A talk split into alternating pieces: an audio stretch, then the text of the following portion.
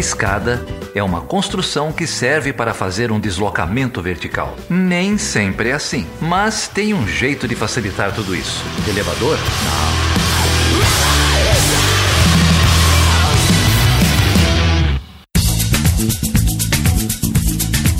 Seja bem-vindo e seja bem-vinda a mais uma edição do Chutando a Escada. O meu nome é Felipe Mendonça. E eu sou o Geraldo Zaran.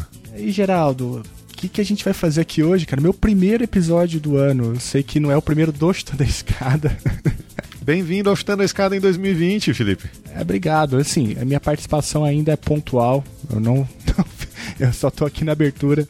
O papo mesmo eu não pude acompanhar, por isso que eu te pergunto, cara, o que, que vai rolar aí hoje? Quem que a gente vai receber? Então, cara, no final de 2019, a gente trouxe aqui a Fernanda Manhota para a segunda uhum. participação dela no Chutando a Escada. A Fernanda tinha, é tinha gravado um episódio sobre Coreia do Norte, lá no primeiro ano do Chutando a Escada. Sabe uhum, quem mais lembro. gravou aquele episódio? Eu lembro da buzina do, do, do, do barco no fundo.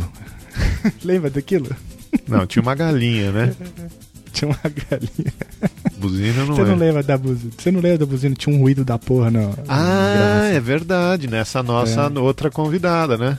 Mas enfim, a Solange Reis, lá da Austrália, ela gravou direto da Austrália? Gravou direto da Austrália, Solange Reis, doutora em ciência política, nossa amigona aqui, trabalhamos junto hum. em muita coisa já. Gravou direto da Austrália, da capital Canberra, acho que é Canberra, Canberra, enfim. E trouxe uma, uma amiga, uma professora também lá da Australian National University, que tem uma história curiosa. É a Fernanda hum. Lorza. Você já ouviu essa história não? Olha, eu lembro de uma história de um grande encontro promovido pelo Estou na Escada, é essa história? É, mais ou menos isso. O, a Fernanda ouviu esse episódio sobre Coreia do Norte, em uhum. que a Fernanda Lorza, né, ouviu esse episódio uhum. sobre Coreia do Norte, que a, que a Solange participou, é, ouviu que a Solange estava conversando lá desde a Austrália, com buzinas e tal, de navio, não sei o quê, é, e foi atrás da Solange e se encontraram e viraram grandes amigas e os, os maridos se conhecem, as famílias se conhecem, viajam juntos.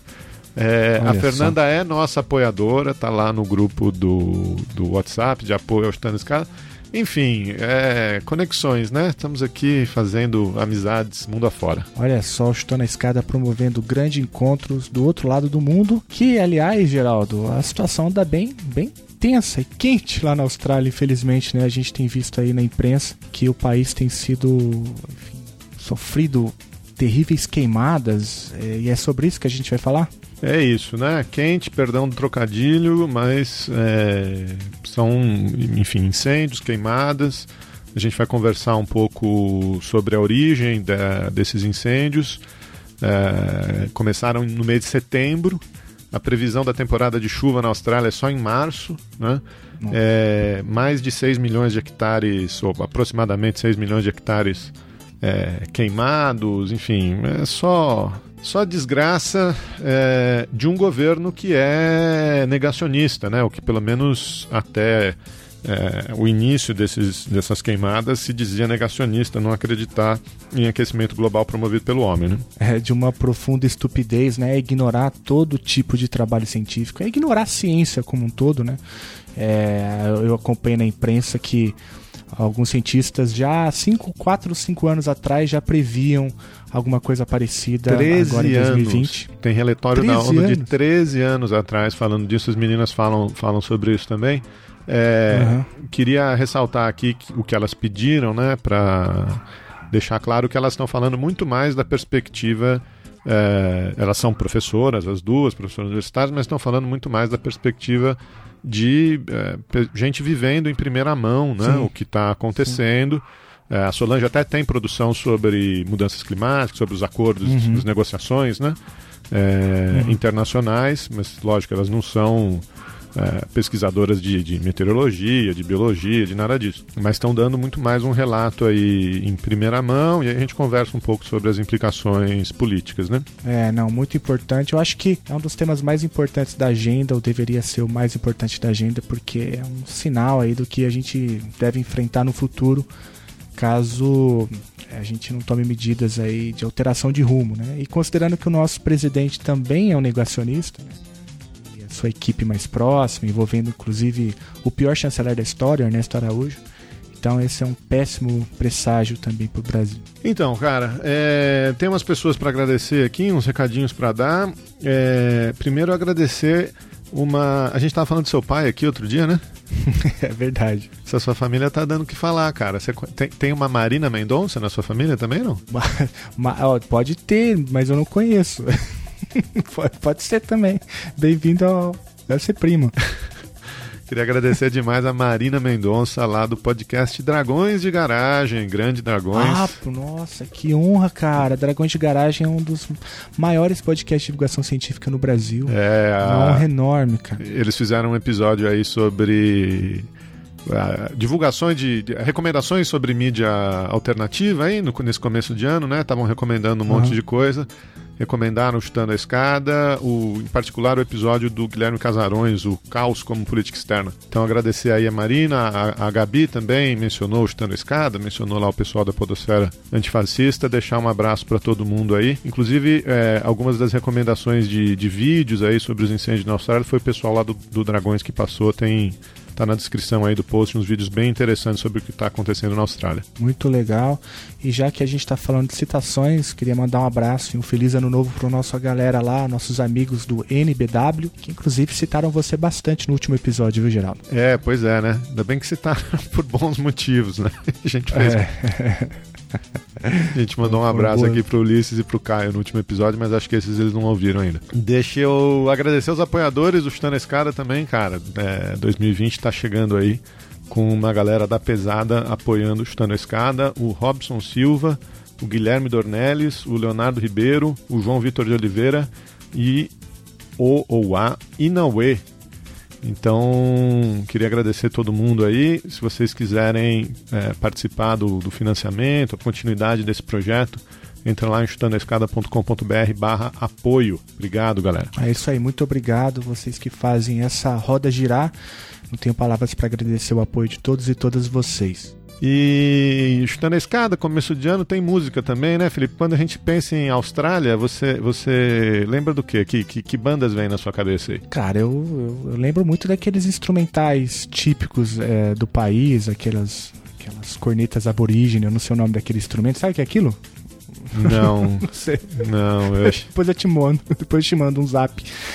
Mas eu não conheço muito, não. O que, que você vai tocar aí pra gente? Então, cara, é... você me decepcionou, Felipe. não é a primeira vez. Não vai ser a primeira vez esse ano, viu? Anota aí. Quando a gente fala. Bandas australianas, tem grandes bandas australianas, por exemplo, né? Man at Work. Man at Work, ah, garanto que fez parte da sua infância aí. Claro. Grande claro. banda australiana. Quando a gente fala de mudanças climáticas, uma música, uma música que sempre vem na cabeça quando a gente fala de, de mudanças climáticas. cara, desse... Eu ia falar que você ia me xingar de novo. Eu ia te decepcionar de novo, cara. Ai, mas tá, eu não lembro, cara, não sei. Não Midnight Oil. Ah, verdade. Beds Are Burning. É, é, é verdade. Também, banda australiana, muito. Midnight Oil. É, já tocamos aqui no Chutando a Escada, tocamos, tocamos, vamos tocar de novo. Que mais? Banda, Bee Gees, a banda australiana. ACDC, uhum. banda, grandes bandas australianas, né? Mas eu descobri a música mais fundamental sobre mudanças climáticas de uma banda australiana. Ah, é? Que música que é?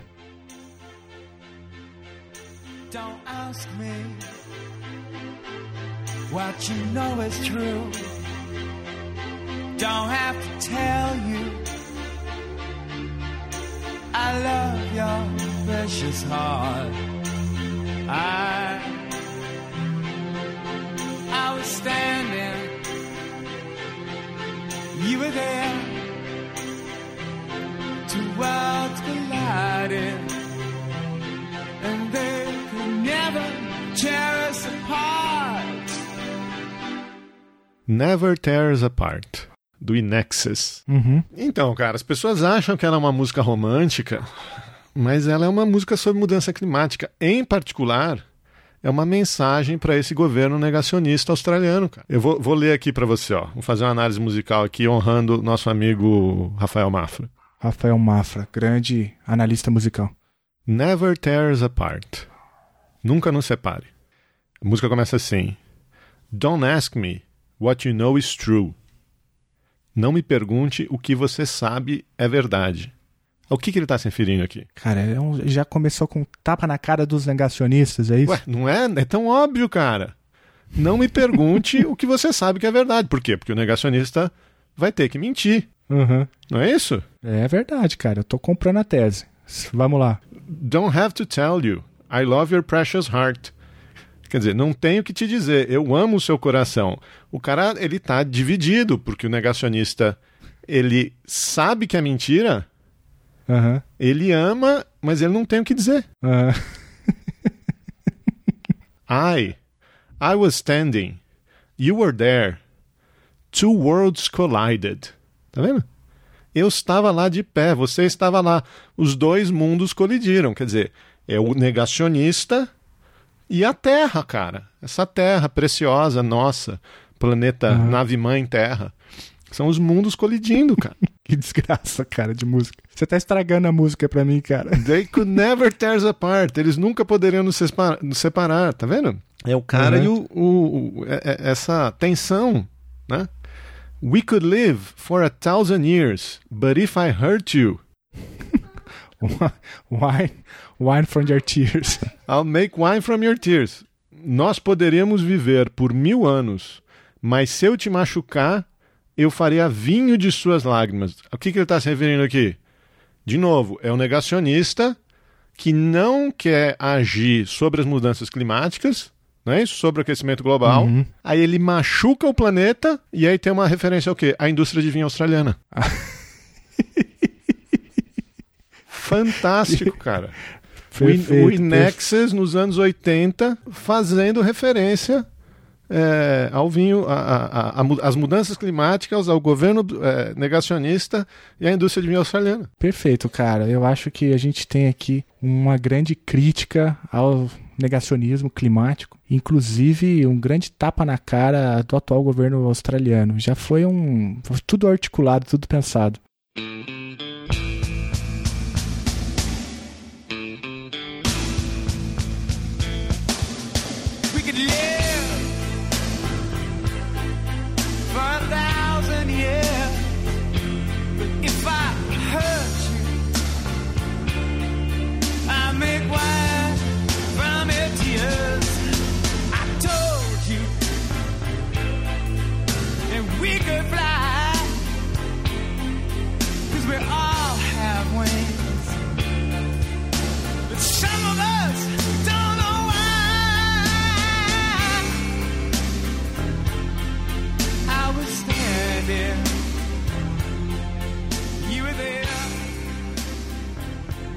Então é isso aí. Então vamos lá com a Fernanda e com a Solange ouvir sobre o que está acontecendo na Austrália, essas queimadas e aquecimento global. É isso aí. Vamos lá pro papo.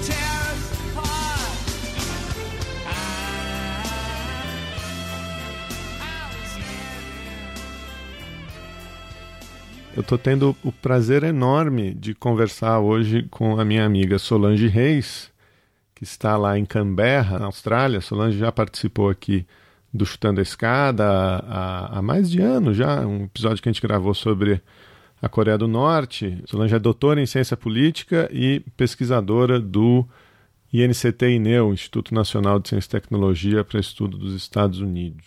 Tudo bem, Solange? Tudo bem, Geraldo. Muito bem. Quer dizer, vamos levando aqui no meio da, da fumaça, mas está mas tá tudo ótimo e, e, prazer falar com você. A gente falou há pouco tempo, né? é, pessoalmente aí no Brasil, na minha visita ao Brasil, mas é muito legal estar aqui no Chutando a Escada de novo. Eu acho que o meu programa, o programa que eu participei aí, já tem que uns mais de dois anos, deve ter uns dois anos e meio. E você trouxe uma amiga hoje, né? Eu trouxe uma amiga muito querida e que está muito feliz, eu acho, de participar aqui, porque era uma pessoa muito engajada e, e a gente tem uma história muito interessante, uma história triangular com vocês. E vocês é, funcionaram como uma forma de cupido, assim, para me aproximar, em termos de amizade, é claro, da, da Fernanda, né? E eu vou apresentar aqui Fernanda Lorza, né?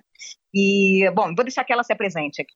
Geraldo, muito obrigada pelo convite. Estou emocionadíssima em participar do Chutando a Escada. Muito obrigada. Sim, o meu papel aqui é só mesmo dar um relato de alguém que vive na fumaça já há alguns meses. E, e, quero agradecer muito por terem me apresentado a Solange. Eu ouvi o episódio e fui atrás dela. E nós nos encontramos e desde então somos amigas e já já faz esses dois anos que temos uh, algum contato. Uh, infelizmente não moramos na mesma cidade, mas já já até viajamos juntas para uma dessas cidades que foi destruída pela, pela pelos fogos. Então muito muito obrigada pelo programa. Eu adoro. Eu ouço toda semana já há anos e, e obrigada pela oportunidade para dar, dar um pouquinho do que está acontecendo aqui, transmitir um pouquinho do que está acontecendo aqui na Austrália para vocês. obrigado você, Fernanda, por tomar seu tempo aí. É, a Fernanda, para o ouvinte que, que, que, não entendeu, a Fernanda mora na Austrália desde 2011, ela é professora é, de português da, da Universidade Nacional Australiana, da ANU, dá aula lá para o curso de estudos latino-americanos, para o curso de línguas. E, e, sabe, Fernanda, uma das coisas mais legais do, de fazer o, o Chutando a Escada são essas histórias, né? Histórias que a gente é, jamais imaginou que, que fossem acontecer. Você é, já tinha comentado com a gente, ouviu o, o, o, programa que a gente gravou com a Solange, foi atrás dela. É, Para a gente é super gostoso, super gratificante conhecer essas, essas histórias curiosas que o, que o podcast projeta aí. Então, a gente que está super feliz de, de, de, receber vocês e, e, saber que tanta coisa boa tem saído aí do, do programa. Mas o tema hoje, é, a Solange falou aí de, um, de, uma triangulação, de um triângulo amoroso, de Cupido. É, o tema é quente. mas não é quente no bom sentido, né? É, como é que tem sido viver na Austrália aí nesses, nesses meses? Explica pra gente, tem visto aí fotos de satélite, é, reportagens. Como é que tem sido esses, esses incêndios, essa poluição? O que está acontecendo aí na Austrália? Então, os primeiros fogos do ano que passou, né, 2019, começaram cedo na temporada dos fogos, foi em setembro, e, e foram, foram terríveis uh, de, de bloquear estradas, de pessoas também precisando serem evacuadas. Não, não acredito que a quantidade de casas queimadas não, não teve mortes lá, lá atrás em setembro, mas sem, sempre impacta, né? Sempre bem forte. Não, não sei se pela região que eu morava no Brasil eu não tinha esse contato com fogos. Eu sabia que aconteciam constantemente também uh, recorrentemente no Brasil, mas na Austrália, a Austrália tem esse histórico de, de fogos. E em Queensland, quando começou uh, os fogos, uh, bem atingiu a, a floresta tropical, o que não é muito comum. Então já se falava um pouco da, da das mudanças desse padrão, do padrão da queimada, por ter acontecido uh, mais cedo, no, na temporada dos fogos, até tem o termo temporada de fogos, mas foi no, numa época um, diferente e, e logo após, não, não está diretamente relacionada, não é que uma queimada transcorreu um caminho que chegou em outro estado, não foi o caso lá no comecinho, mas sim, depois em outubro começou a queimada já nas regiões mais secas, que é por sinal, onde eu moro. Aqui, Canberra é seco, é muito seco, quase não chove, o ano inteiro quase que não chove. Ah, o inverno foi muito seco, já não choveu ano passado, então é uma das razões por essa, pela intensidade dos fogos desse ano. E aí sim, um, um fogo se alastra de uma região para outra, o, o vento uh, tem, tem, tem um fator muito, muito forte né, nesse caminho errático que, que os fogos uh, tomam.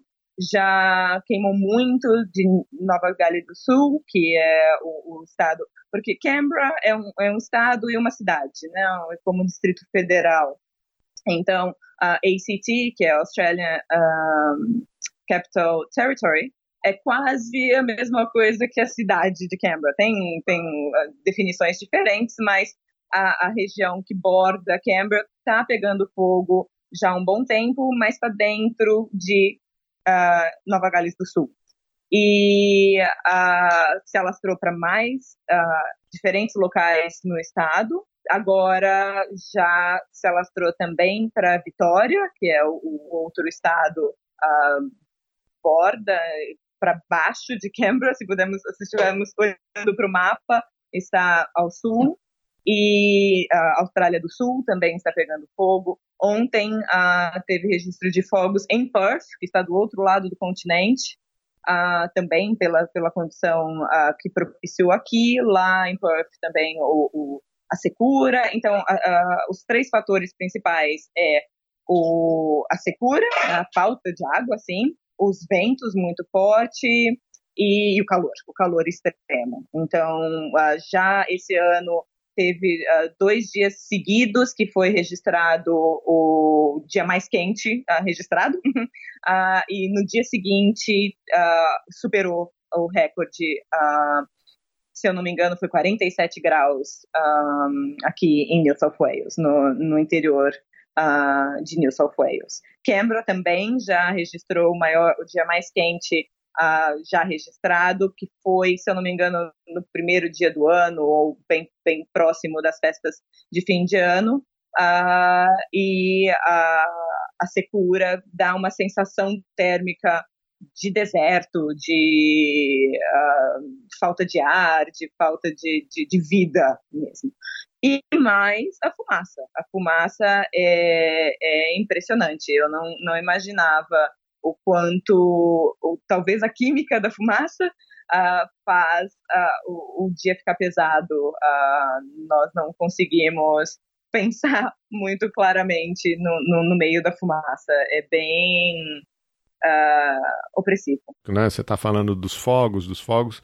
É, para o ouvinte que não entendeu, são incêndios, né? É, o, a, a, tradução, exato, a tradução do inglês é, é às vezes é, é confuso, é, não é? é? não é, não é temporada de queimada porque de, de, de, incêndio, sim. Isso. A temporada de incêndio, é temporada de queimadas. É, não é temporada e... de fogos de artifício, não precisa comemorar desse não, jeito. Tem não, tem toda razão, sim. Uhum. Agora, você falou, ah, você ficou surpresa. Você está aí desde 2011, até existe esse termo temporada de incêndios ou temporada de queimadas. Exato. Qual a gravidade do, da, das queimadas esse ano? Elas historicamente, então, estão sendo. estão é, fora da escala, é isso? Sim, sim. A intensidade dos fogos é maior uh, e também. Não, não, não porque como, como tem esse histórico, a Austrália é bem preparada, é muito preparada para fogos. Então, em número de pessoas que morrem, ou mesmo casas perdidas, uh, já, já houveram uh, temporadas piores, mas a temporada ainda não acabou, então não, não sabemos como, como será o saldo dessa temporada. Mas sim, o, o, os hectares queimados já, já bateram recordes. Uh, como eu disse, o calor, a, intensidade do calor também influencia e a, a, a pouca a qualidade da previsão. Não é um bom termo, mas eles têm modelos para uh, premeditar o, o, a, o comportamento do fogo e esse ano uh, os fogos são mais erráticos, é mais difícil de prever uh, o caminho do fogo. Uh, é muito comum aqui na Austrália, eles têm técnicas para parar o fogo, mesmo com fogo, usando fogo para parar o fogo, e, e, que esse ano, pelo calor, pelo vento, uh, o, o, não obedece, não, não, é, não, não conseguem conter o fogo como achar, achavam que, que seriam capazes mas já era previsto. Sim, uh, os especialistas, os, os um, uh, agentes dos departamentos uh, específicos já previam que seria pior é, a, a, próxima temporada de fogo. Lá em abril, eles tentaram avisar o governo, tentaram programar um, um, uma resposta mais que fosse mais eficiente para o que estava por vir e o governo não, não, não, não nem mesmo se reuniu com esses especialistas em incêndio, né? Aqui tem vários nomes, vários departamentos, e realmente não, não, não foi uh, observado a, o, a precaução que os especialistas uh, esperavam que o governo eh, desse a importância, né? Fosse uh, tomar né, as Sim, precauções claro. necessárias.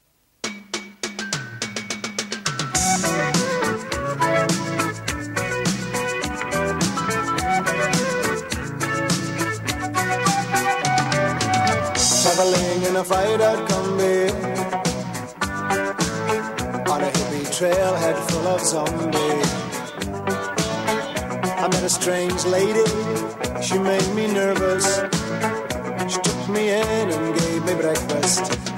And she said, Do you come from a land down under? Where women go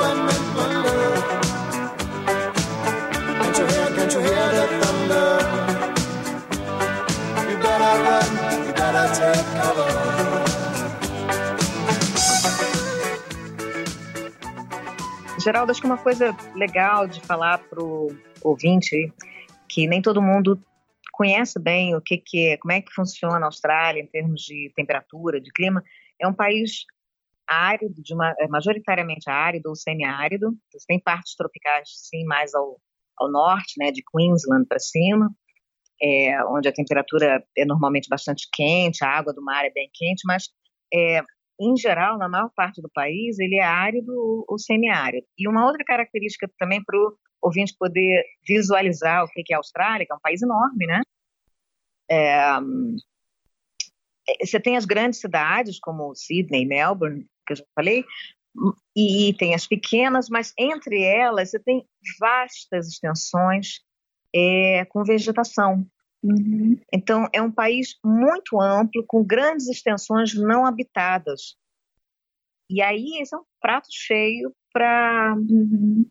para pegar fogo, né? É. Mais rápido nessas épocas de mais de seca, de, de temperatura mais elevada e de de um vento anormalmente mais, mais forte. Né? Uhum, né? uhum. E o, o, problema é quando esse fogo chega nas comunidades, porque existe algum, algumas cidades, muitas cidades, muitas cidades que estão localizadas nesse, nesse campo, né? É, nesse campo aberto. Nesse campo aberto.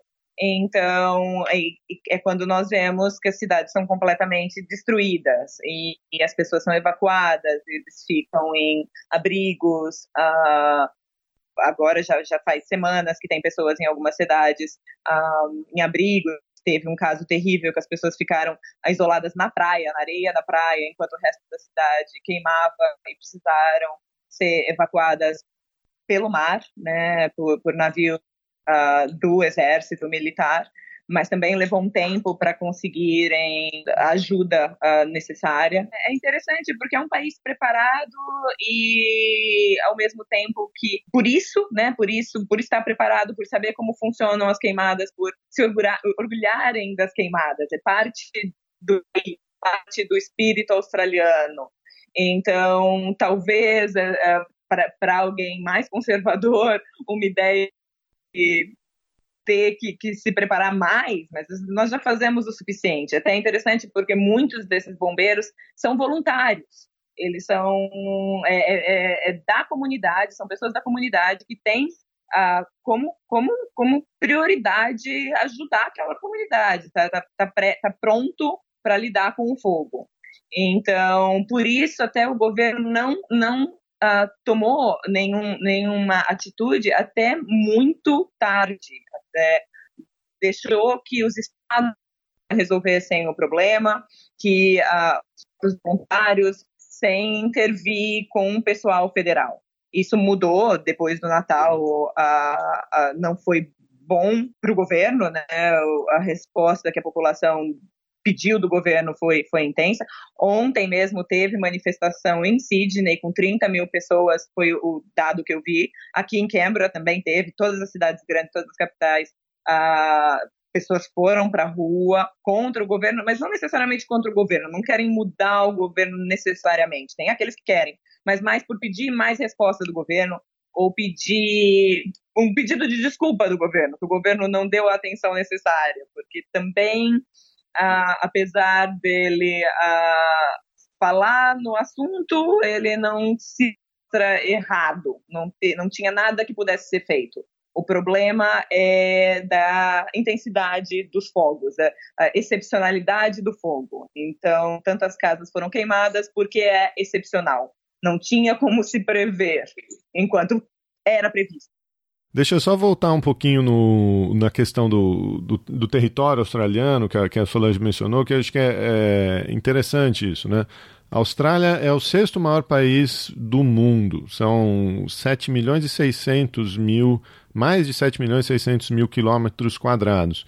É, o Brasil é o quinto maior país. A Austrália é um pouquinho menor é, que o Brasil mas tem uma população de 25 uhum. milhões de habitantes, né? Ou, ou algo nessa, uhum. nessa faixa. Então você pensa, sei lá, a população da área metropolitana de São Paulo, né? Exato. espalhada no, no país inteiro. Né? É, então é um é, país no... enorme. Mas concentrada em Sydney e Melbourne. Metade desses 25 aí, ou um pouco menos da metade, eles estão concentrados em duas grandes cidades, né? Uhum. Duas uhum. grandes cidades no, é. no sudeste aí da, da ilha, né? No sudeste. É, e mais, mais do que isso, né? É, as grandes cidades todas que você mencionou na linha costeira, né? São cidades litorâneas. Então, o, o, interior do país é sparsamente populado. Deserto. É, sparsamente populado é, e deserto, é. deserto até no sentido é, geográfico do termo, né? Seco, né? Exato. É... Uhum, e aí que uhum, eu queria, queria entender, até para o ouvinte é, conseguir fazer essa, essa relação com os incêndios é, aqui no Brasil. A Austrália é um país é, que tem nessa linha costeira é, floresta tropical, mas também é um país que tem deserto no interior da ilha, não é isso? Extremamente seco, não é isso? Exato. Sim, é o chamado Outback, né? Uhum. É, é, Outback não é só o nome de um restaurante, ouvinte. Que é americano. É, que não é australiano, é O Outback é extremamente é, seco, é uma, é, uma, é uma vegetação rasteira mesmo. É, você mal vê árvores mais vermelha, altas, é. a terra é muito vermelha, muito. e extremamente vazio. Você uhum ninguém, sim, uhum. quase ninguém. Claro, tem uma ou outra cidade como Alice Springs, né, uhum. que tem uma população um pouco maior, mas é completamente é, seco e vazio, né. Então, é, lá quando pega fogo e pega fogo naquela região, não chama atenção nem do mundo, nem. mas quando a coisa chega perto de Sydney, perto de Melbourne, uhum. aí nós temos essa essa situação alarmante, né? Uhum. E como é que é isso? É. Porque aqui no Brasil, por exemplo, né, os incêndios que aconteceram na Amazônia, a grande maioria deles, a grande maioria, não quer dizer todos, mas enfim, são provocados pelo homem, né? São incêndios é, para você renovar a área de colheita, etc. Até porque a floresta tropical aqui no Brasil é extremamente úmida.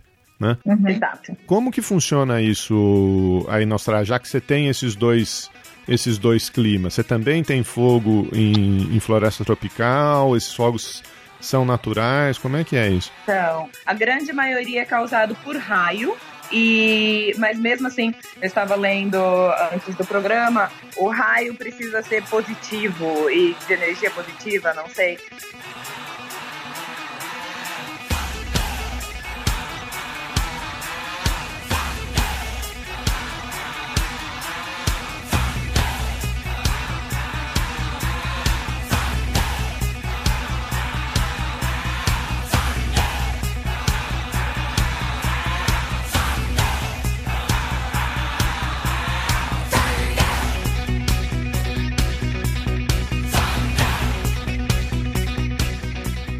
Então, apenas 10% do total de raio tem essa energia uh, que causa o fogo, que tem o sparkle. Mas o, o mais incrível é que qualquer, qualquer uh, sparkle Faísca. Faísca, muito obrigada. Uh, uh, pode causar de tão seco que é a Terra. Então, de trens, na linha do trem, uh, o breque do trem, ou aquela faísca que sai quando o trem passa, pode começar um fogo. De escapamento de carro também. Uh, bituca de cigarro. Uhum. fogueira em acampamento, que acontece muito, porque apagam a fogueira, mas não o suficiente para que, que, que ela apague de verdade. E aí é interessante também, porque para ilustrar, o australiano é apaixonado Sim. por campo. Uhum, uhum. Então toda praia, Todo faz. toda praia vai ter um acampamento, vai ter o mesmo que não tenha, não seja permitido você dormir naquela, naquele local, é permitido que você faça piquenique.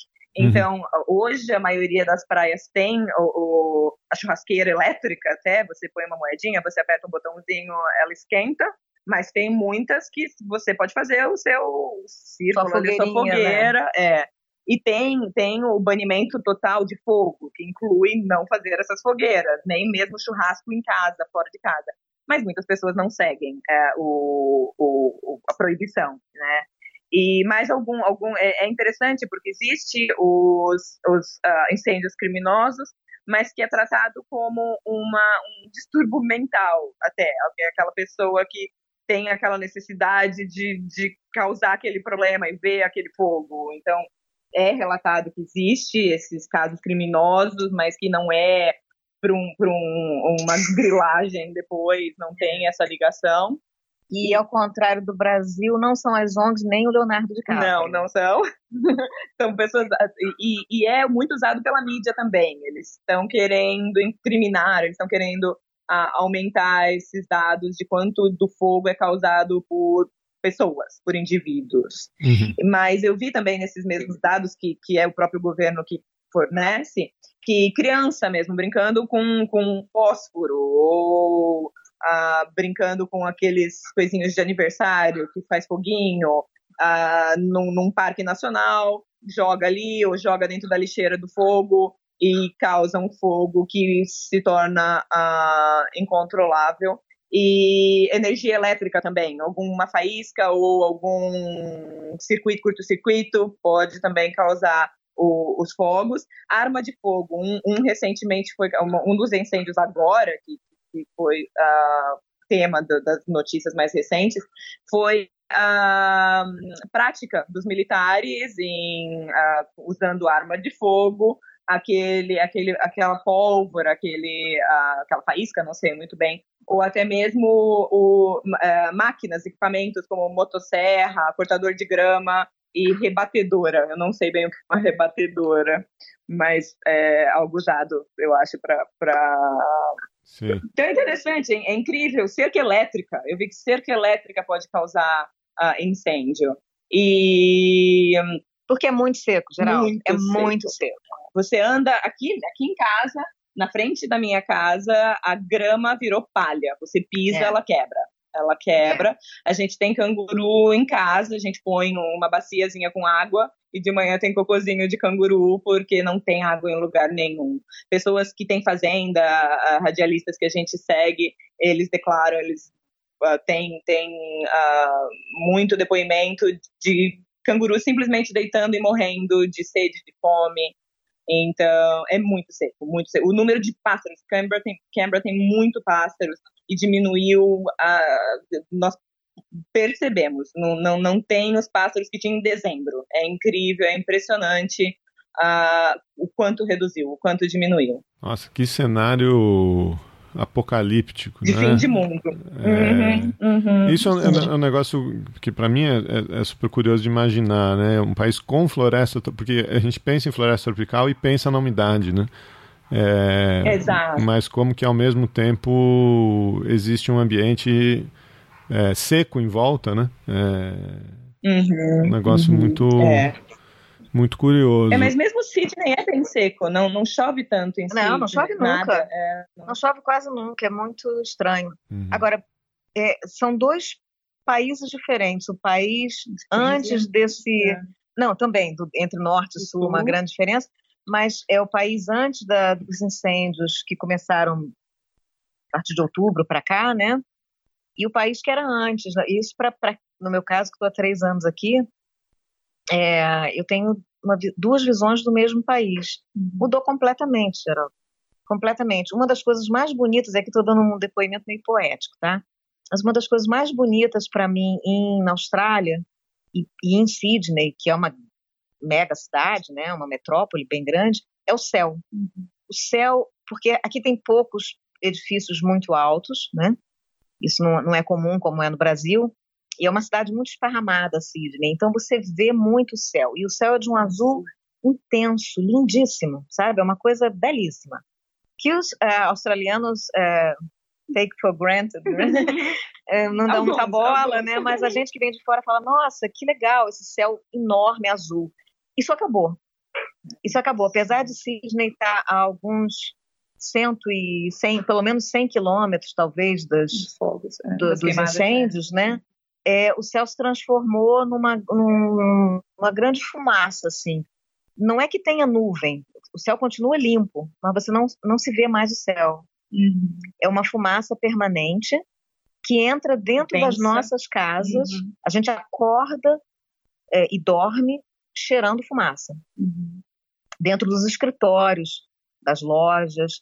É, isso afetou não só o visual, mas afetou também o humor das pessoas. Tem um, um certo astral mais triste, assim, uhum. do que é uma cidade muito alegre, né? Uhum. É uma cidade alto astral, com muita gente jovem, com muito turista e, e, e, muita gente andando na rua, correndo, andando de bicicleta, sabe? Uma cidade bem, bem viva.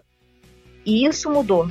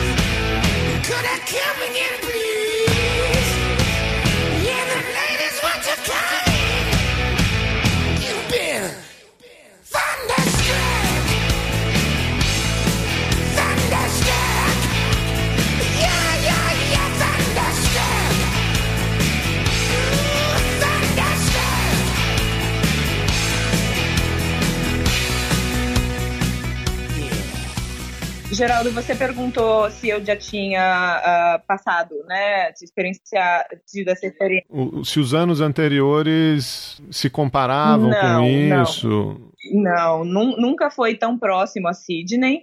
Uh, mesmo o meu sogro, a minha família que viveu sempre aqui, sim, lembram dos fogos, lembram mesmo mais por noticiário, alguns mais próximos da cidade, mas era um dia, era casos isolados e ou grandes eventos que aconteceram, mas também que duraram poucos dias, que foram pe pelo pelo susto causou maior estrago, né? Seria, não sei se, uh, faz sentido, mas não não eram tão preparados, não estavam esperando o fogo naquela região. Uh, mesmo um grande fogo que aconteceu aqui em Canberra foi em 2003, então foi antes de eu mudar para cá, para a Austrália. Uh, e em 2009, em Vitória, uh, foi o, o, maior, matou mais pessoas, uh, foi bem. Uma, uma, região bem grande, mas desde então o, o governo mesmo, a Austrália, se preparou mais e melhor mas e, e, tem um relatório de 2008 que já avisava que a temporada dos incêndios começaria mais cedo, duraria mais e seria muito mais intensa e cada vez mais intensa, e que os efeitos aumentariam com o passar do tempo, mas seria diretamente observável em 2020. Então, esse relatório acertou até o ano. Né? É incrível como a, estatia, a, a né, estatística, desculpa, o modelo, a previsão já estava ali.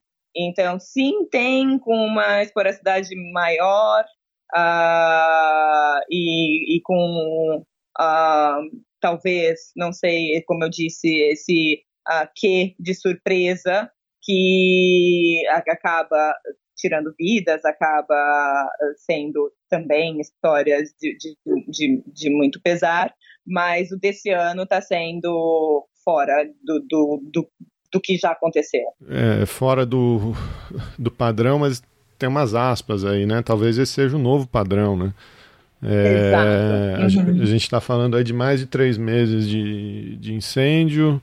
Estou olhando uns dados aqui: 5,9, quase 6 milhões de hectares de mata que há, é, destruídos, né? mais de mil residências, enfim, por, por mais que em número de mortes você está dizendo que o país esteja. 25. É.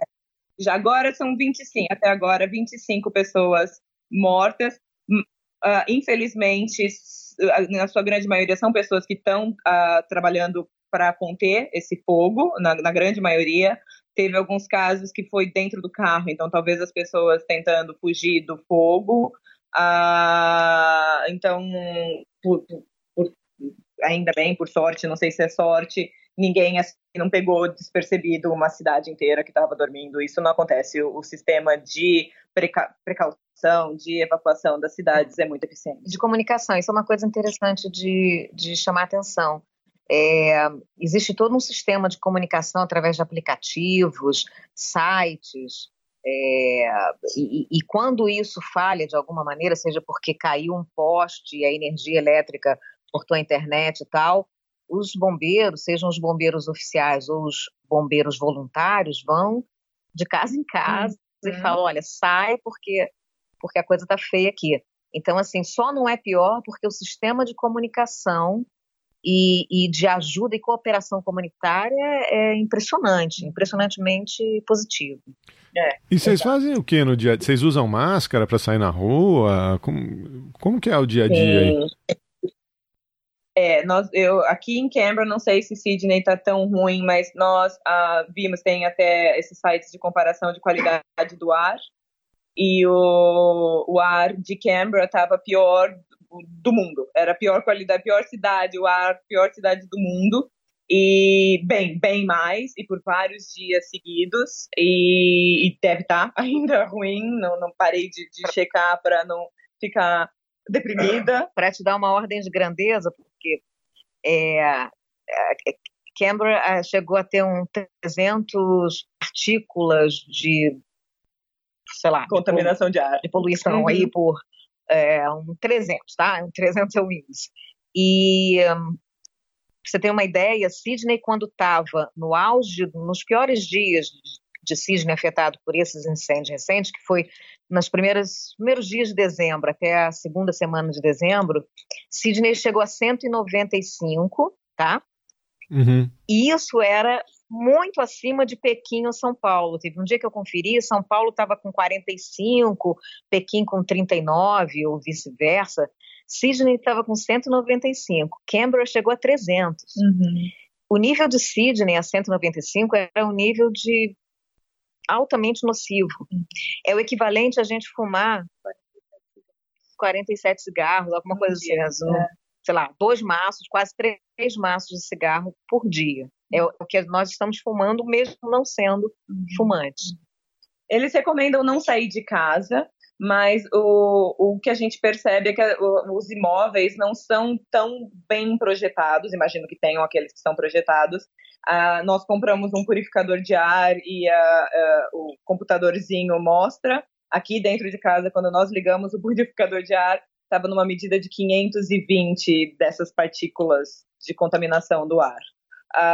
Eu eu tendo a acreditar no purificador de ar e agora ele mostra bem baixo, então tá no, no, no o ar está limpo para não, não estarmos fumando dentro de casa.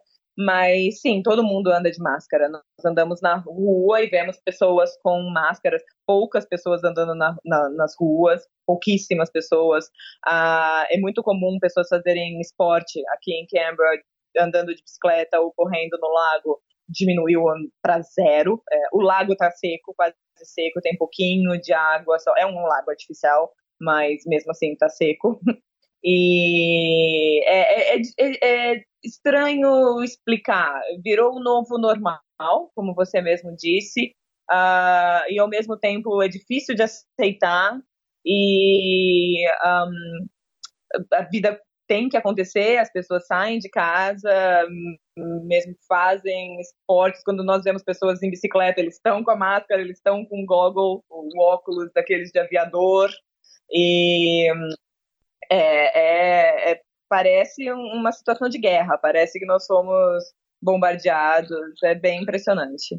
É, isso não é o cenário em Sydney. Sydney não está tão ruim. Não, Sydney não está tão ruim, então tem mais pessoas usando máscaras. Sydney é uma cidade que tem muitos asiáticos, os asiáticos é, têm mais um hábito de usar máscaras né, ao longo do tempo. Então, eu sempre vi as pessoas usando máscaras, principalmente pessoas asiáticas. Esse ano isso aumentou muito, e aí eu comecei a ver australianos, ou enfim, não asiáticos, também usando as máscaras, mas não é da maneira como eu vi hoje aqui, que todo mundo em Canberra estava, mundo que eu vi na rua, os poucos que eu vi na rua, parecia uma cidade fantasma, não tinha ninguém. Sim. E, e, é a capital do país, né? E estava todo mundo com máscara. Eu ouvi direito o que você falou, Fernanda, um lago secou? É, mas é, então é um é, é man-made, é um lago uh, artificial, hum. e então não tem um rio que, que, que encha o, o lago, e uh, tem poças dentro desse lago tem poças agora. É, não, não, não tá seco completamente, mas diminuiu completamente. O, o é, é, visível, não tem como negar. Né? É, é, é, impressionante. E a cidade funciona? As pessoas estão indo trabalhar? É, é, é férias? Não é férias agora, né? Ou, não, ou é? Não, não, não, não. Nas escolas, o que está acontecendo? Teve poucos dias, porque tem o, o período do Natal, então o serviço público, Uh, fecha, né, como, como uh, férias, e teve alguns departamentos que deram alguns dias mais de, pra, de não trabalhar, mas mesmo a academia estava funcionando, as pessoas indo para academia, imagino escola funcionando. Uh, eu não tenho filhos, mas imagino que é férias também de criança. Então, é. uh, mas sei lá, se tem escola de férias, as crianças estariam indo para a escola de férias ou a, a primeira primeira escola, né, de crianças pequenininhas também. Então, sim, pessoas praticando esporte, os, uh, os campos de, de esporte, sempre tem gente é, com máscara, com máscara. Tirando as cidades pequenas onde realmente as, foram afetadas, foram afetadas as escolas sofreram de alguma maneira, foram ou danificadas ou queimadas totalmente tal, é, e, e, os comércios, as lojas, no mais, as grandes cidades estão funcionando apesar dessa fumaça, dessa poluição toda, uhum. né? Entendi. É, você percebe que o supermercado está um pouco defalcado, mas nada não é, não é alarmante. Tem Pare, parece assim, parece que essa cara de férias, o que não é normal. Mesmo eh, não pode vender bebida alcoólica dentro do supermercado, é num, num setor separado. E vários dias que eu fui ao supermercado, esse setor não tinha ninguém trabalhando ali, o que, o que eu nunca tinha visto antes. Talvez fosse só as férias de Natal que eles não conseguiram gente para trabalhar, mas eu imagino também por pessoas viverem em regiões afetadas, então um maior número de pessoas não está na sua não voltou ainda para sua rotina de trabalho. Eu recebo notificações que é para deixar o cachorrinho, o gatinho, o seu, o seu animal dentro de casa com a comida do bichinho dentro de casa, a água, a comida, a caminha, porque afeta também os animais, principalmente animais domésticos. Então, a vida assim na rua diminuiu bastante.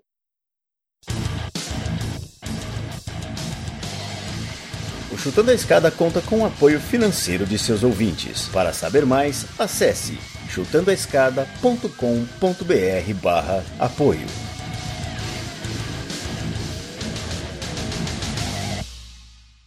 Bom, precisamos falar do governo, né? O Partido Liberal na Austrália, ele é um, o termo liberal aí é usado como aqui no Brasil, né? O Partido Liberal é um partido de centro-direita, não é isso? Exato, exato. Uhum. E eles estão no poder desde 2013? 2013. Setembro foi a eleição, lá atrás, em 2013, ganharam com uma plataforma bem forte contra o carbon tax, né? Então o, o imposto do carbono, né? Uhum. Contra o carbono, no, no, sobre o carbono. Ele chega no poder em 2013. O Tony Abbott, que era bem se posicionava contra as políticas de, de uh, com, eu acredito até negacionista contra as mudanças climáticas, muito focado na mineração, então sem é, vergonha de assumir as suas ligações e sua, o seu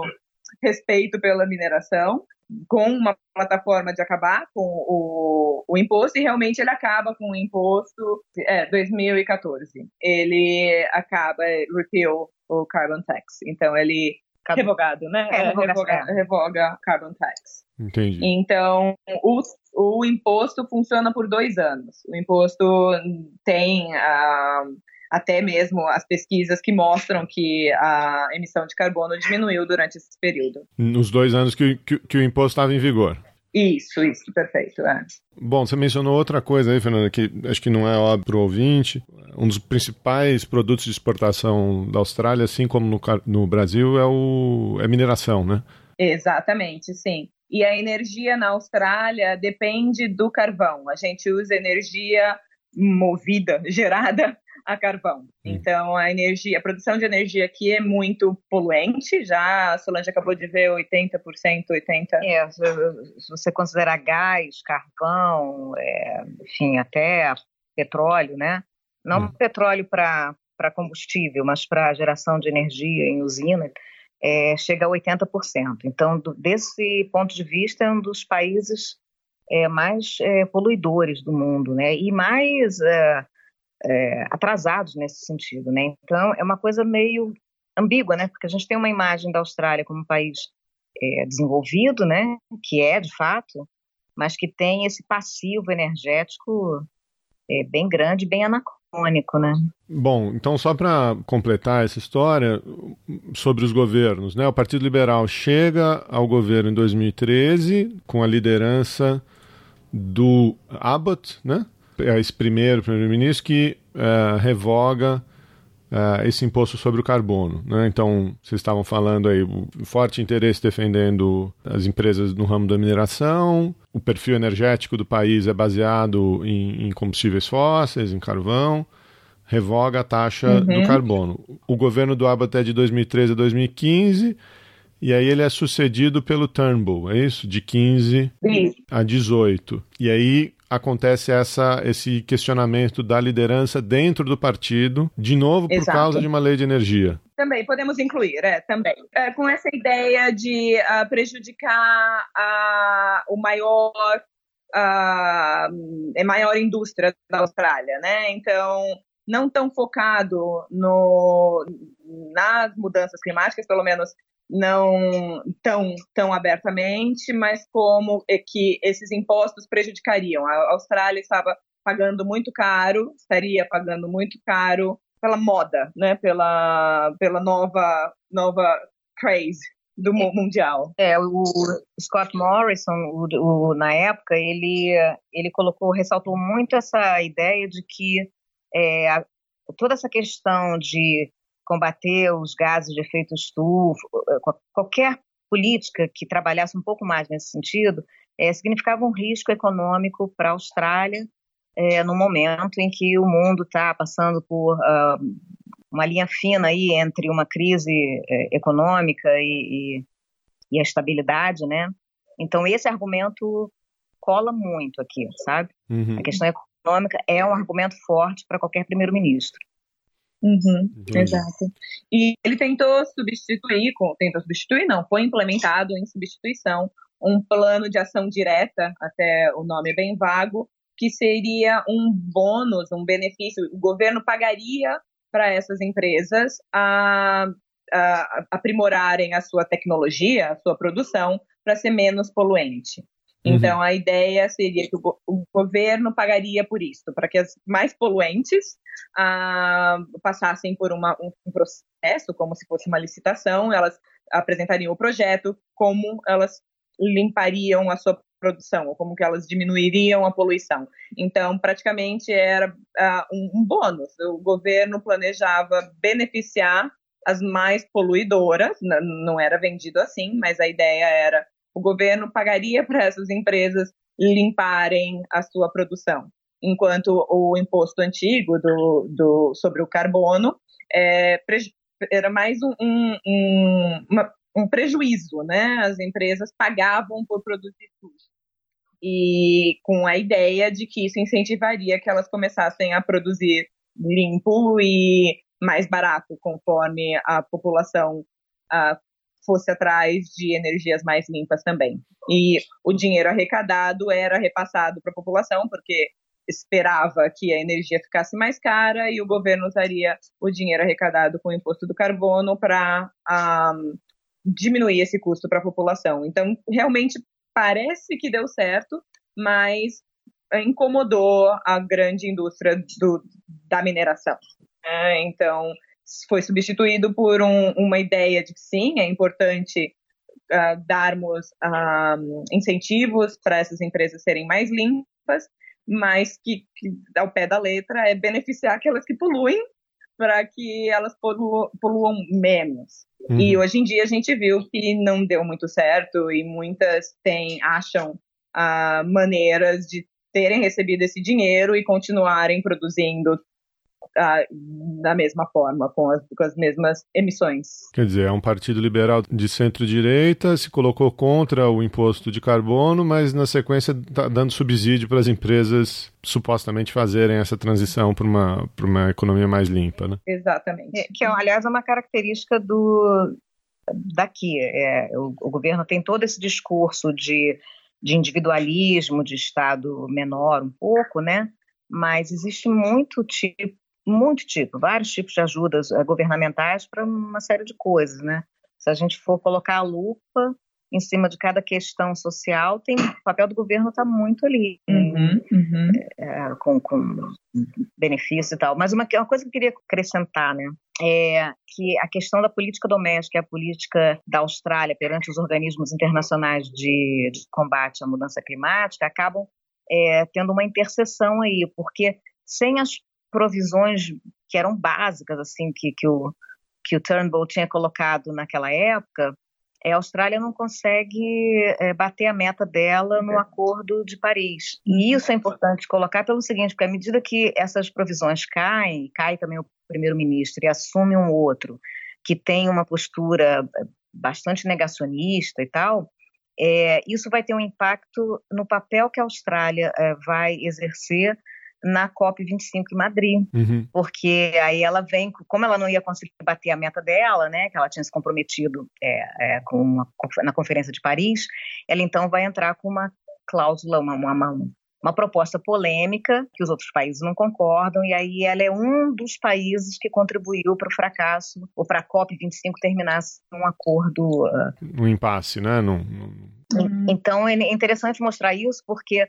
o que aconteceu em 2019 na COP de Madrid tem a ver um pouco com o que já tinha acontecido na história da política doméstica australiana. Né? Então, é um tema realmente é, tenso e sensível aqui. E também é recorrente, né? Porque a Austrália já não tinha assinado o protocolo de Kyoto. Com o governo anterior aos liberais, eles, a primeira coisa que o governo Labour, quando volta ao poder em um, 2007, eles ratificam o protocolo de Kyoto e assumem as metas lá de Kyoto. Esse era o governo trabalhista é, que ficou no poder de 2007 Isso. a 2013, implementou a taxa uhum. de carbono, chega o governo uh, do Partido Liberal no poder em 2014, repele esse esquema da taxa de da taxa de carbono, se mantém no poder primeiro com o Abbott, depois com o Turnbull, e aí em 18 você Sim. tem uma, uma sucessão aqui, uma troca de liderança no partido, estou lendo aqui, bastante conturbada, né? Uhum, a maneira uhum. como o Turnbull foi afastado, e aí eventualmente o Scott Morrison foi eleito. Dentro do partido. Chegaram a falar em golpe, né? E por isso, por isso que eu, eu não consigo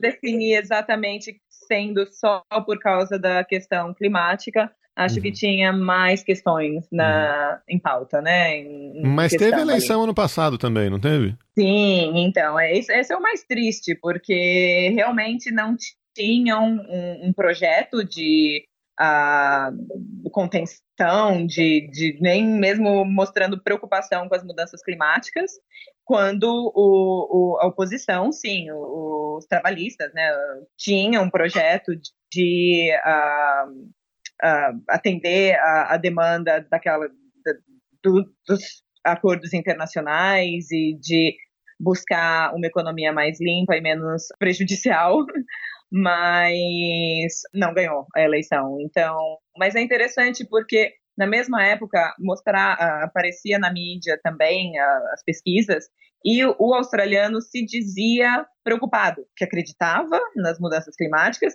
e queria um governo que atendesse a essa, eh, essas mudanças, né? Que se preocupasse, que se preparasse, que mudassem as políticas nacionais para atender as mudanças climáticas.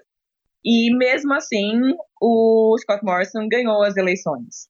A impressão que nós temos é que ele vendia uma, uh, uma preocupação zero, né? Um, não se preocupem, nós vamos conseguir uh, lidar com as mudanças climáticas sem mudar nada, sem mudar o que a gente tem feito. O que a gente tem feito está certo, o que a gente tem feito está muito bom, o, as políticas que nós temos estão em, em, em ordem com, com uh, os acordos que nós comprometemos, sem muito tocar no assunto, sem muito um, apresentar projetos.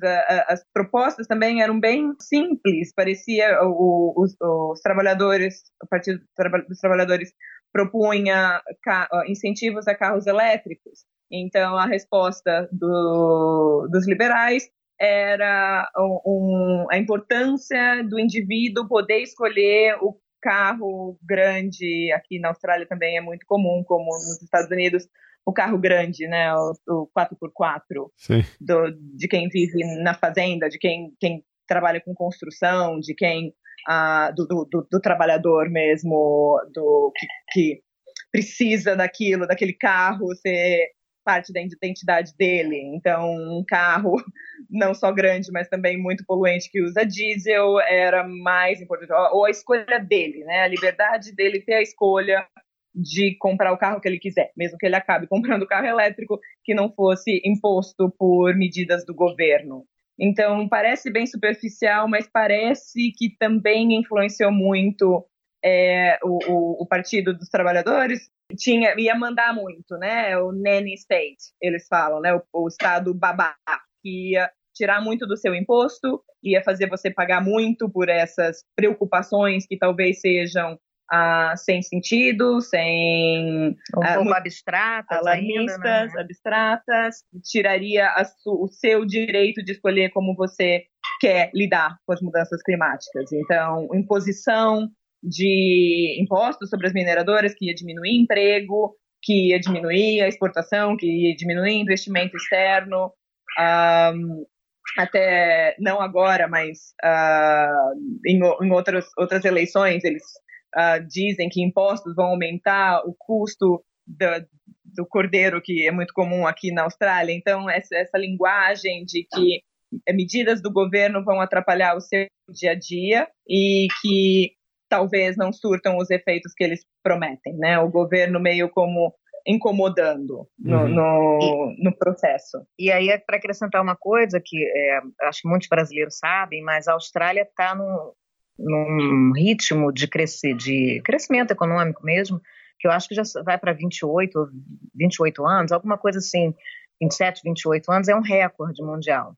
Então, é, é você, você tem um, um partido ou um primeiro-ministro que pense em qualquer coisa que mexa nisso, é como mexer em time que está ganhando. Uhum. E eles abusaram dessa retórica. Né? Uhum. Então, para que, que a gente vai mexer num time que está ganhando? Está dando tudo certo, a gente está crescendo. E, e, eles estavam razoavelmente satisfeitos com as suas políticas é, ambientais e tal. Então, uhum. por que, que vamos mexer nisso? Não vamos. E esse discurso realmente deu certo na eleição passada. E eles ganharam, mas apesar disso, eles ganharam com uma certa surpresa, sim, né? Sim. Tudo indicava que o Partido Trabalhista ia ganhar. Até o finalzinho, assim, faltando horas, sei lá, não é? Se eu estou enganada, era menos de 24 horas, a coisa virou na, na uhum. apuração, né? Uhum. Foi uma decepção enorme, né? Uhum. Para quem não apoia os, os liberais, né? E, e imagino até nem eles acreditavam, talvez por isso que eles não tivessem tanto tantos projetos. Aqui é a minha opinião, lógico. Uh, porque parece muito vazio, né? Não parece um, um, um, projeto pensado de como vamos lidar com os próximos uh, três anos de uh, chefia de governo.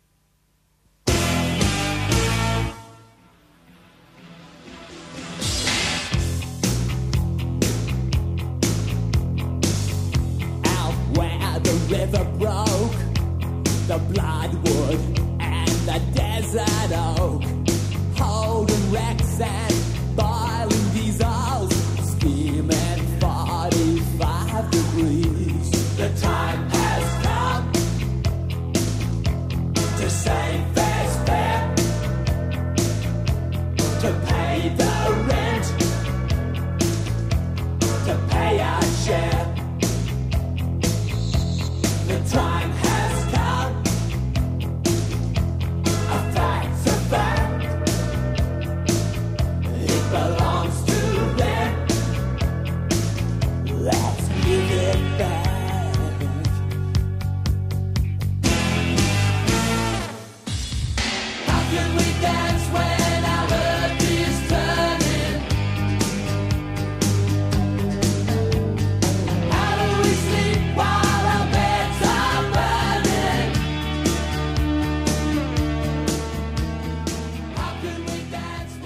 Vocês têm, têm me dito que uh, incêndios são uma, uma realidade na Austrália, tem uma temporada de incêndios, o país está pre tá preparado, é, essas, enfim, grandes tragédias, pelo menos humanas, né, são, são evitadas por conta de preparação, de sistema de aviso, de alarme.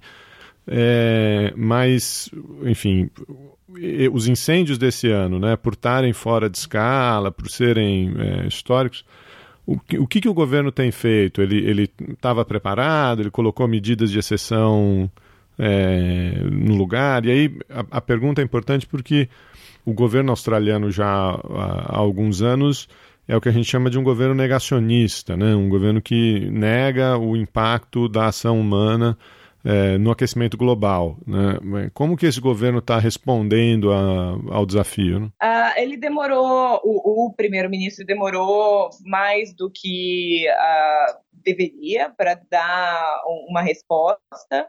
Uh, era mais um, um, um conforto, uma, um discurso de nós sempre, nós sempre passamos por isso, nós vamos superar as dificuldades, nós vamos superar o desastre, o governo vai dar todo o apoio uh, necessário, sem, sem esclarecer muito, sem dar números ou uh, o, o, valor real que seria é, reembolsado.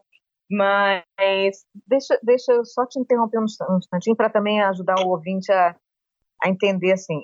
Diferentemente do, do Brasil, os estados aqui têm muito mais autonomia, né? Então é importante a gente é, abordar essa questão de como que o governo atuou, fazendo uma separação entre o governo federal, né, que é o do primeiro-ministro, e os governos estaduais no, no estado de uh, que chama Nova Gales do Sul e Vitória, né? Porque isso é importante situar pelo seguinte, porque agora está um jogo de empurra de que quem de quem é a culpa por alguma coisa que tenha saído errado, né? E, e aí está havendo um jogo de empurra entre os governos estaduais, eventualmente até do mesmo partido, né? Mas tem um pouco isso. Então, é, eu vou, vou, passar a palavra de novo para Fernanda, mas para dizer que houve a atuação dos governos estaduais, tá?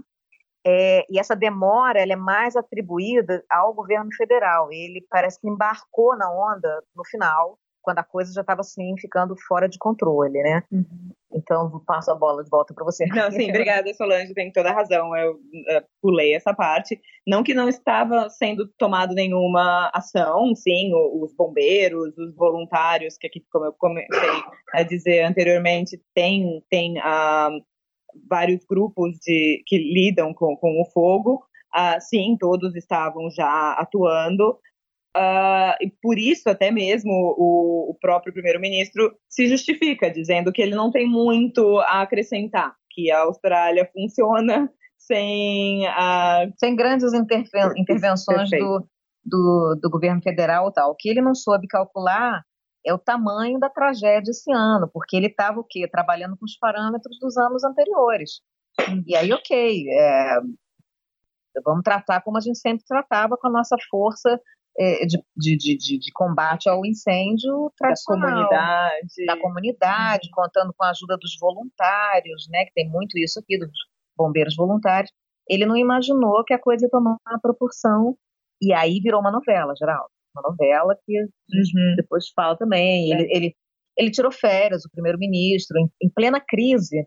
Você tem uma ideia, quando o Sidney estava assim, totalmente, já chegando em Sidney, a, a fumaça num nível absurdo o céu amarelo, é, o dia inteiro, assim, de manhã até de noite, até cair do sol, o céu amarelo e um sol laranja. Estranhíssimo, sabe? Quando, quando as cidades grandes já estavam sendo afetadas, assim, pelo nível de poluição e tal, o primeiro-ministro, que é o Scott Morrison, pegou e foi passar férias no Havaí. Sem, sem, sem avisar sem a população. Avisar. Né? A, a, o país estava queimando e, e ninguém sabia que, na verdade, estava sendo, naquele momento, governado pelo vice-primeiro-ministro, uhum, né? Uhum. Então, assim, total desconsideração sobre esse aspecto, né? Mas por quê? Porque eu acho que ele realmente achou que a coisa ia acontecer que nem nos outros anos, né? Uhum, uhum. Sim. Então, mais recentemente, ele sim liberou 2 bilhões, eu acho que a última uh, declaração foi que o governo uh, embolsaria 2 bilhões uh, para reconstrução mais até. Não sei talvez tenha a compra de, de novos uh, aviões que retira água do mar para jogar na, nas florestas, não sei bem como vai ser usado esse dinheiro. Cada, cada dia que ele apresenta, se apresenta na televisão, ele vai estar tá prometendo mais coisas, principalmente na reconstrução do que foi queimado, uh, tocando muito levemente quando o jornalista pergunta sobre mudanças climáticas, ele diz que sim, o governo nunca negou as mudanças climáticas e que estamos tomando ações para as mudanças climáticas, mas que o alar alarmismo ah, é pior. Que se nós tomarmos medidas desproporcionais, o australiano comum vai sofrer com isso, a economia da Austrália vai sofrer com isso. O alarmismo é pior, é melhor todo mundo ficar calmo e passar férias no Havaí, é isso.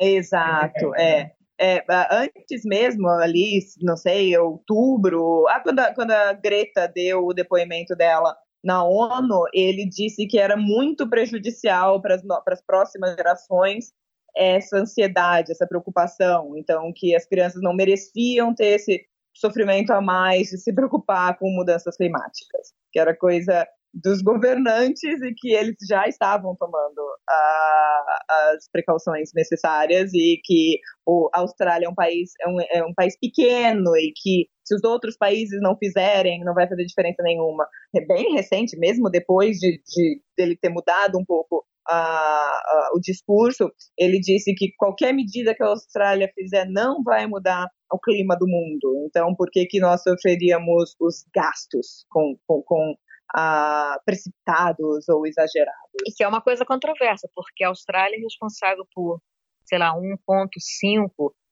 é, cento das emissões mundiais de gases de efeito estufa, mas dizem aí os especialistas que isso é se você não contar todo o processo de mineração, toda a emissão que está relacionada, está embutida no processo de mineração. Não, se, se a gente incluir essa, essas outras emissões indiretas aí, o percentual da Austrália sozinha vai para 5%. Isso é muito para um país só, né? Uhum. Não, isso é muito, é muito para um país de 25 milhões de habitantes e, e, é claro, né? Se você extrai o minério, manda o minério para a China e ele é processado na China, você põe a emissão na conta do chinês? Exato, é. E na Índia, então tem o grande debate de uma, uma mineradora aqui que é indiana e eles dizem que apesar de, de do carvão ser ruim, assim, um, é, porque não é dos melhores, tem também uma gradação de, do, da, da, poluição que aquele carvão uh, vai produzir depois.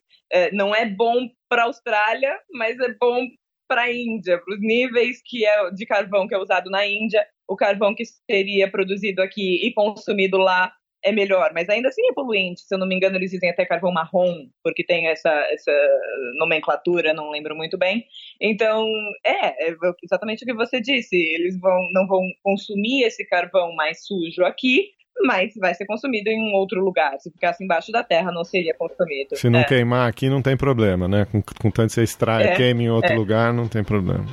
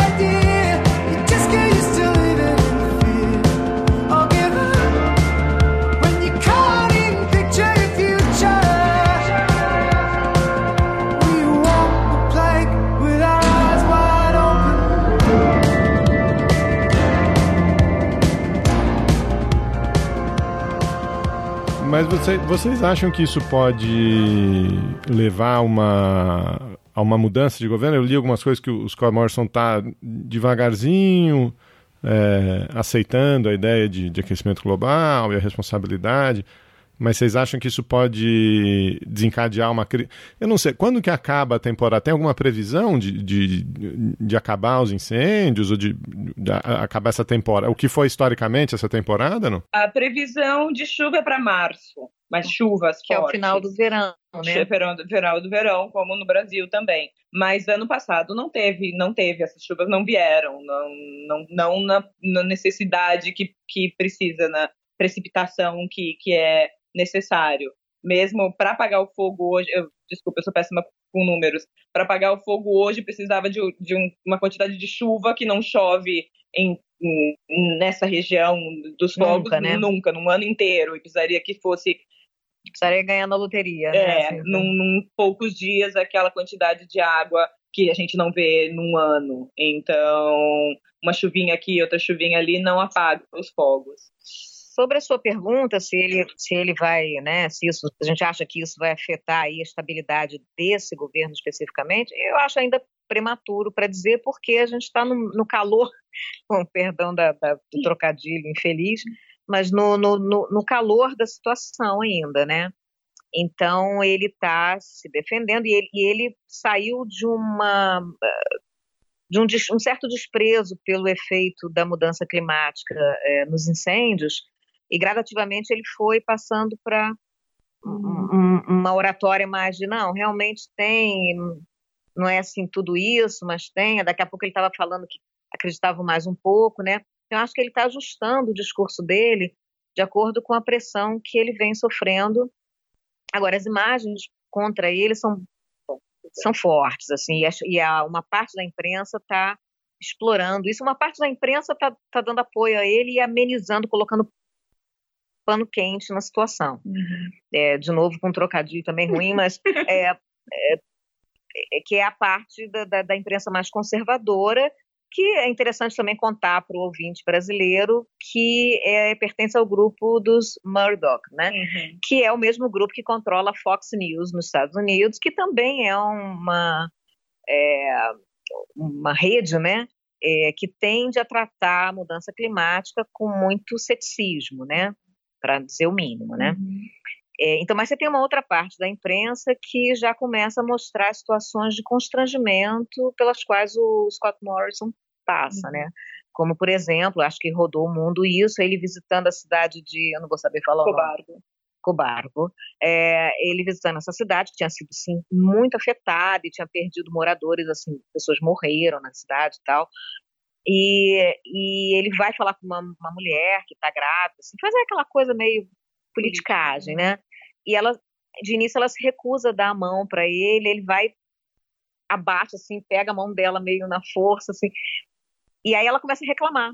Ela começa, sei lá, fala, reclamar da situação toda, ele sai andando e deixa ela falando sozinha. É, então são, são imagens que vão durando. Agora, o, o, o quanto isso vai repercutir negativamente para ele na prática, em termos de, por exemplo, um voto de desconfiança no parlamento, é, eu acho prematuro ainda para dizer. Acho que há uma chance que não é desconsiderável. Uhum. Sim, é verdade. É, a mídia, eu acho que do, da direita uh, fala muito alto. A gente pode ver que o tema sempre está nas eleições das, do, do, uh, de leis uh, relacionadas à mudança climática sempre afetam as eleições e a mídia foca muito nisso. Então, eu acho que ele conseguiria o apoio da mídia uh, mainstream, né, principal, uh, as principais, principais canais e jornais. muitas vezes nós vemos pessoas que são conscientes, que são preocupadas, pondo também a culpa, como eu disse anteriormente, na, nesses indivíduos que começam o fogo.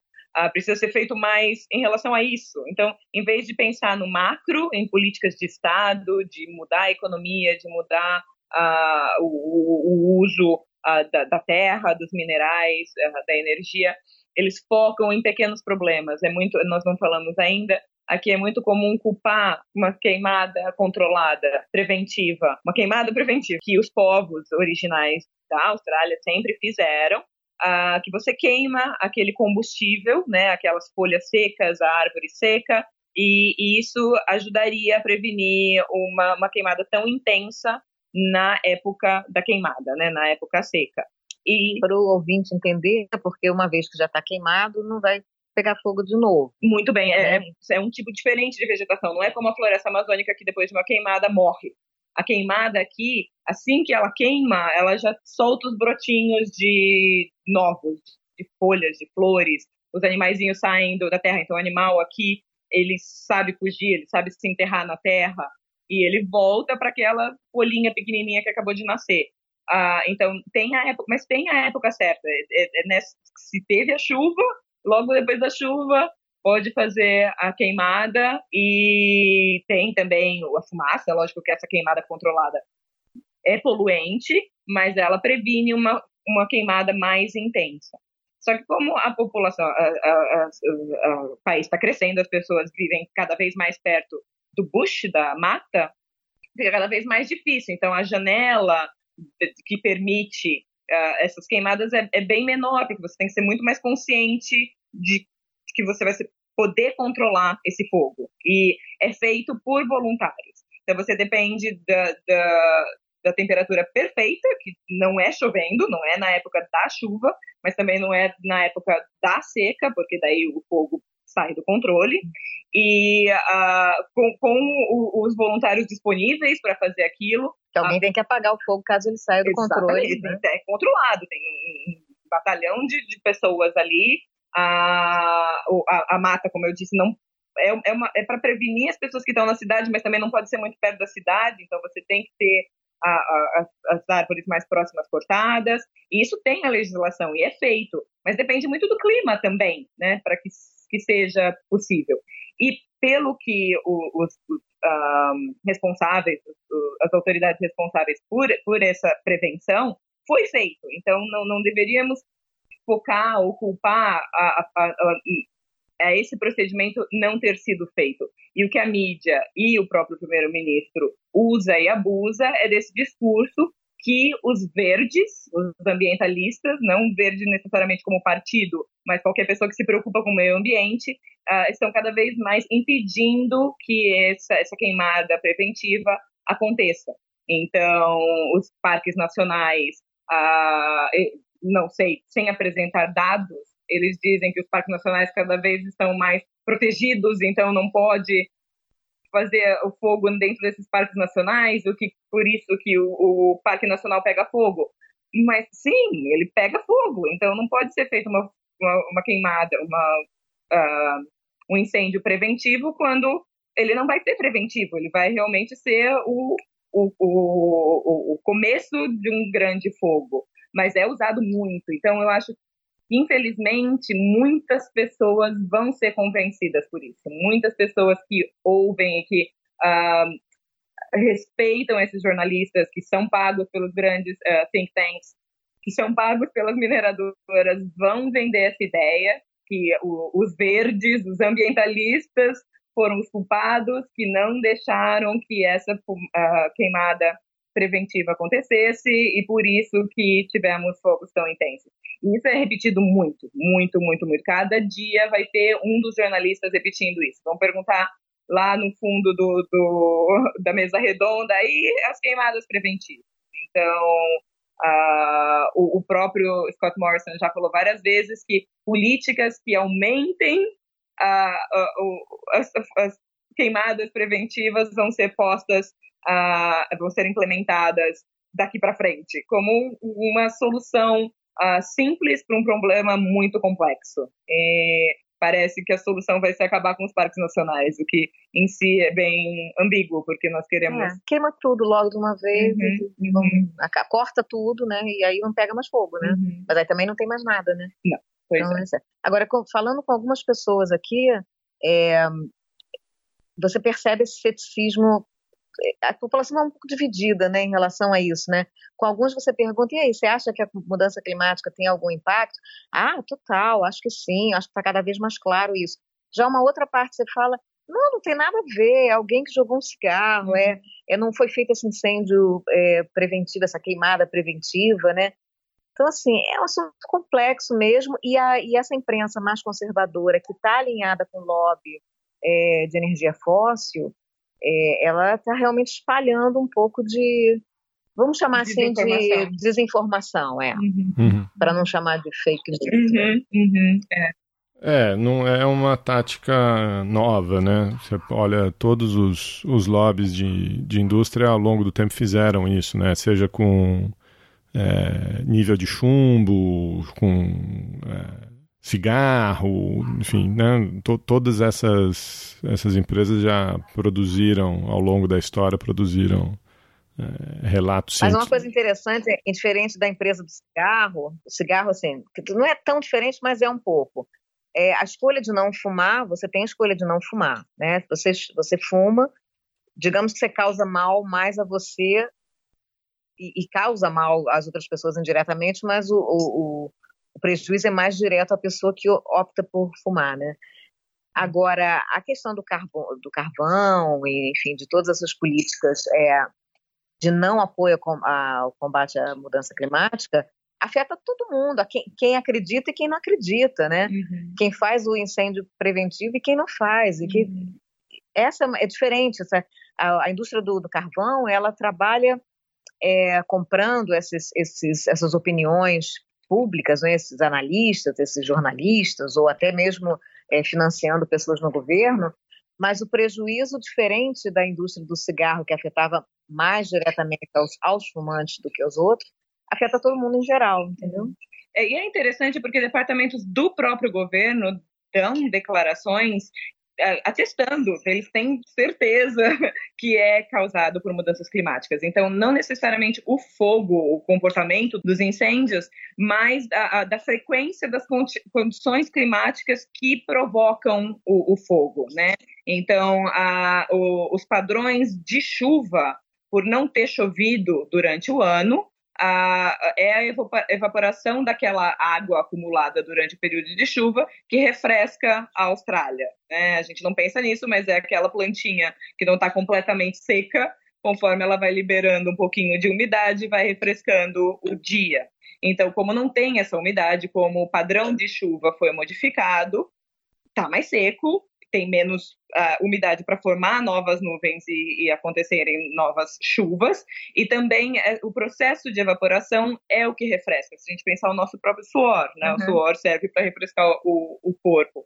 Então, uh, o, não sei como nós falaremos, o Departamento de Meteorologia tem vídeos, o, o site deles é incrivelmente uh, explicativo e dizendo com todas as palavras que as mudanças climáticas estão acontecendo e as queimadas é a prova vida, viva disso, como também o CSIRO, que é o departamento de, pesquisa de tecnologia daqui, né, que foram eles até que um, inventaram o Wi-Fi, uh, para aqueles que não sabem, sim, tem relatórios dizendo que as mudanças climáticas não alteram o comportamento da, dos incêndios, mas muda a frequência das condições em que eles acontecem, né? Então, sim. A Academia Australiana de Ciências fez uma declaração oficial dizendo que reconhece o efeito da mudança do, da ação do homem, né, na, no aquecimento global, uhum. na mudança climática, e o, a Associação Australiana de Saúde, aí a Associação Médica Australiana, se eu não me engano, já declarou a mudança climática como um problema de emergência de saúde. Uhum.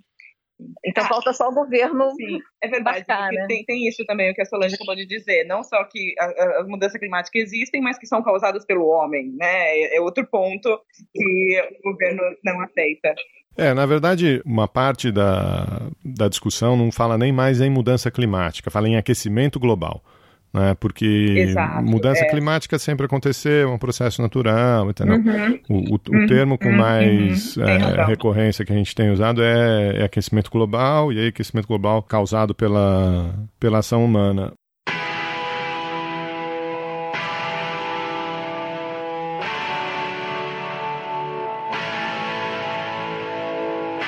This will be an uncertain time for us.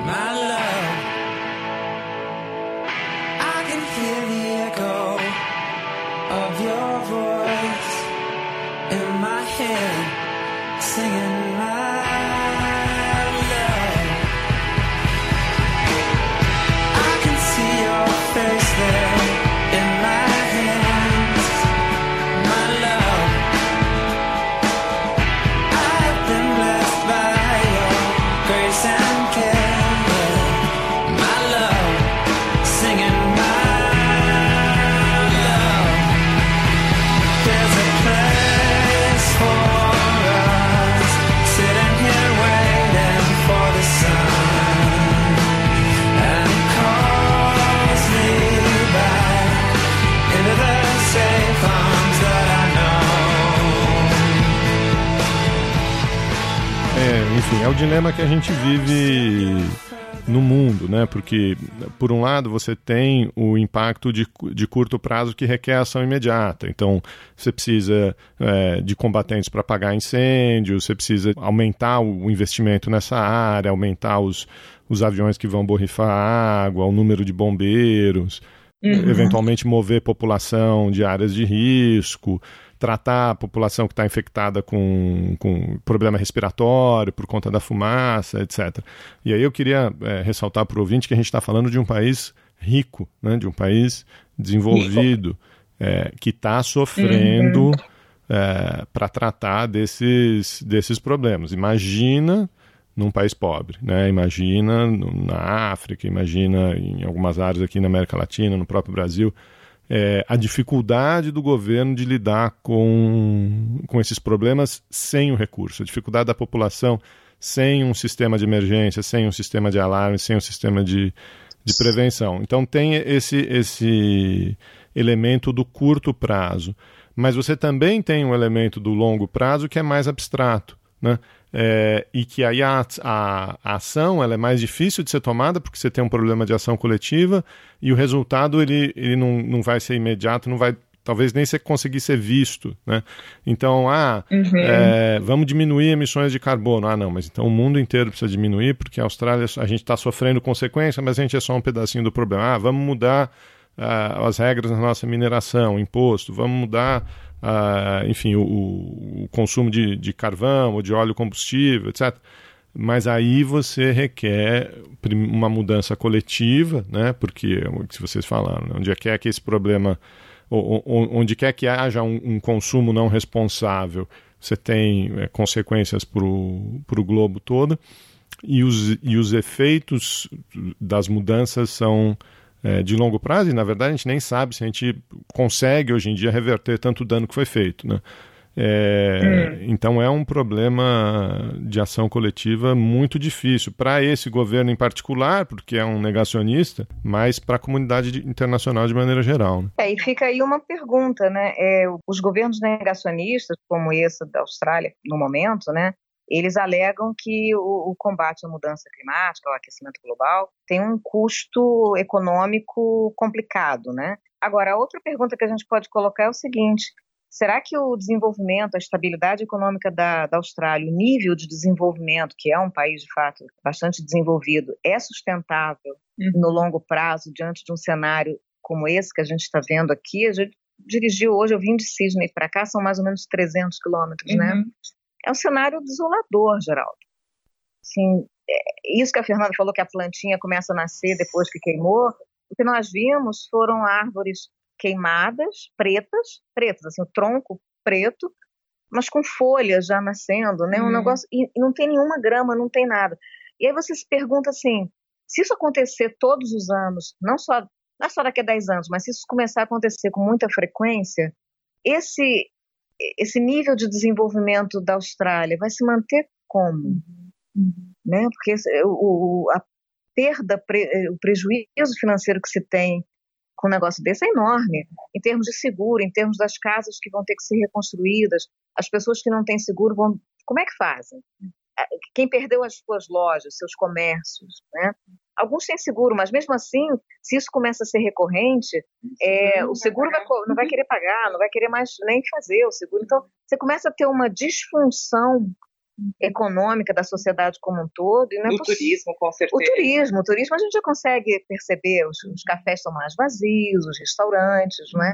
E é um país que é, emprega muito mais gente no turismo do que na indústria carbonífera. Não, e a, e a, natureza tem um poder de recuperação limitado, né? É, é você está falando que a, a, temporada de queimada está ficando mais longa. Começou em setembro, outubro, vai terminar em março. São quase seis meses no ano, poxa.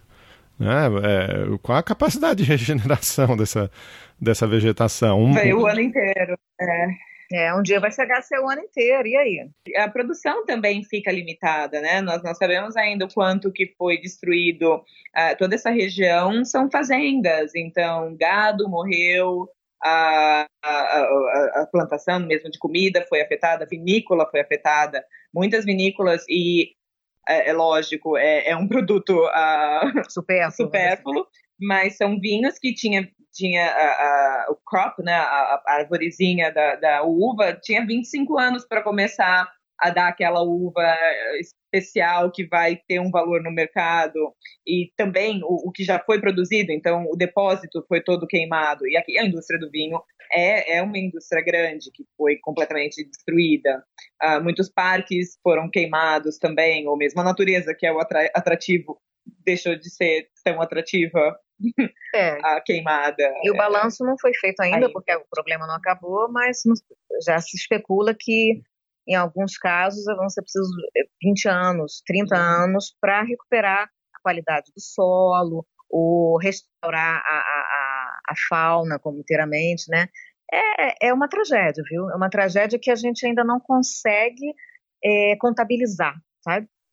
É, gente, queria agradecer demais vocês aí por terem pego seu sábado à noite para conversar com a gente.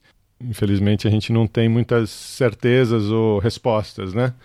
Talvez daqui a pouco vocês tomem aí um, um cabernet australiano defumado, né? Ou um shiraz defumado, porque eu acho que vai ser um pouco a, a solução. Super obrigado. De nada. Aí, recomendação de filme Mad Max. Ah, Todo mundo precisa assistir para tá saber bom. o nosso futuro. Tá bom. Feito por australianos já, porque eles têm experiência. Olha, Fernanda, você não está defendendo a mineração como orgulho nacional, mas eu já vi você defender o Wi-Fi e agora o Mad Max. Tem um Australian, é, sim, tem um Australian Proud aí. Tenho.